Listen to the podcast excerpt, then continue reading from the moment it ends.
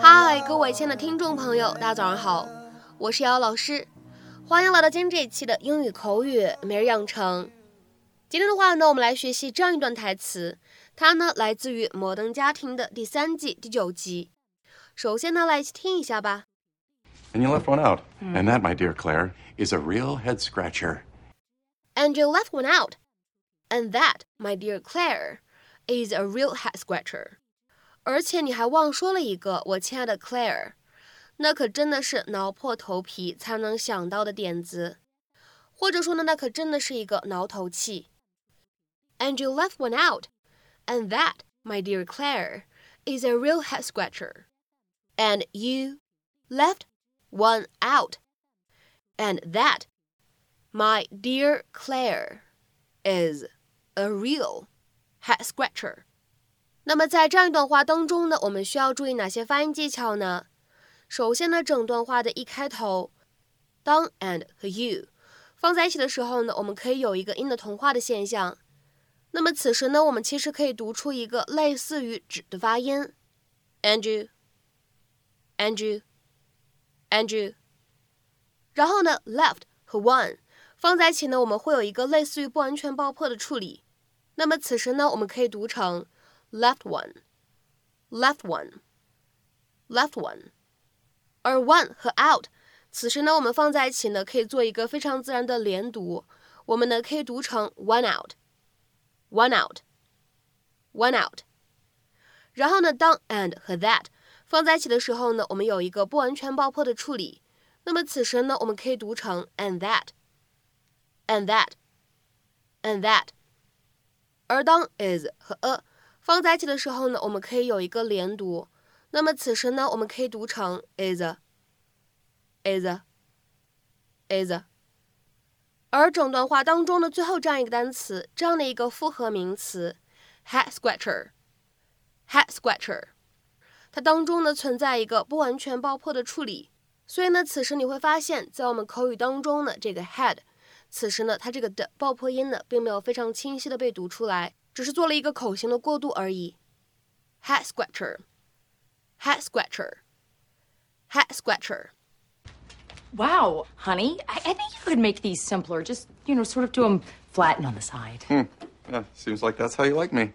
Flatten on the side. You know what? Sometimes I need to be puffed up and frilly. Right, Is this one of those moments I'm going to have to remember later when they ask me if there are any signs? This is what Phil would do make fantastic napkin origami that startles and delights his guests. I know, but sweetie, they're just looking a little. Claire, you always do this. You squelch me. You squelch me right when I'm about to soar. Honey, you're folding napkins. You're folding my dreams. You know what Kenneth told me? The secret to his success? His whole career, he's tried to emulate me. The only difference is he hasn't had someone constantly telling him what not to do. So the only reason we don't have a, a blimp tethered to our mailbox is because I'm always shooting down your great ideas? Let's review the squelch pile. Phil, let's see. The rice pudding franchise, Works for all chewing abilities. adult tricycles, Just try to fall off. the aspirin gun. Some people have a hard time swallowing. And you left one out. Hmm. And that, my dear Claire, is a real head scratcher. TM. Action. hey, friend. You look like you had a rough day at the office. The stress from my job at the robot assassin factory is too much to take. Aw, shoot me an aspirin, pal. Maybe someday. But until then, try this on for size. The Real Head Scratcher features 32 patent pending nogginizers that gently massage your scalp in a soothing purr of motorized delight.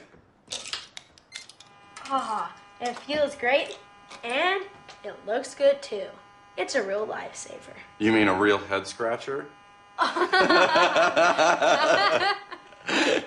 TM. I love you, Phil. But you. Stop. I love you or I love you. I'm getting awful tired of your butt. I heard it. 其实呢，说起来，今天这一期的关键句呢，真的非常的有意思，有一个 pun，有一个双关的修辞手法。 在英文当中呢，head scratcher 既可以用来表示不太好办的、复杂的、有一些为难的事情，也可以指挠头器这个东西本身。所以呢，这个双关呢体现在这两个含义上了。所以呢，这个修辞手法双关呢体现了两个不同的含义。那么下面呢，我们来看一下这样的一个短语 head scratcher，它呢所对应的第一个意思的英文解释：a thoroughly complex or difficult mystery, problem, puzzle or riddle。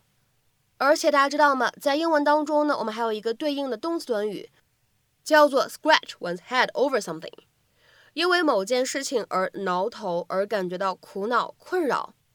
To think hard in order to find an answer to something。那么下面呢，我们来看几个例子。第一个，The institute spends a lot of time scratching its head about how to boost the productivity。这个机构花了很多时间琢磨。想找到办法提升生产力。The institute spends a lot of time scratching its head about how to boost the productivity. 下面呢，我们再来看一下第二个例子。Experts have been scratching their heads over the increase in teenage crime. 青少年犯罪案件的数量上升，令专家们非常头大。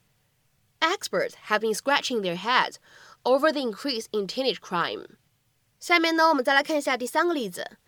I'm not sure how we'll be able to reach an agreement. It's a head scratcher to be sure.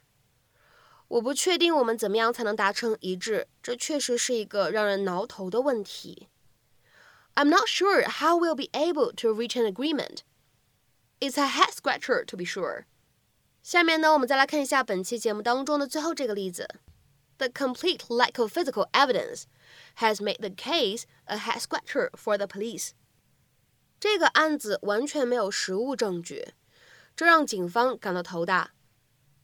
The complete lack of physical evidence has made the case a head scratcher for the police。那么各位听友，在今天节目结束之前呢，我们有一个翻译任务留给大家。我只能抓抓头皮问问为什么。我只能抓抓头皮问问为什么。这个句子呢，如果让你去翻译成英语，你会如何去造句呢？期待各位同学的踊跃发言。那么今天这一期的美剧口语呢，我们就先分享到这里了。明天节目当中呢，我们继续来一起学习。See you。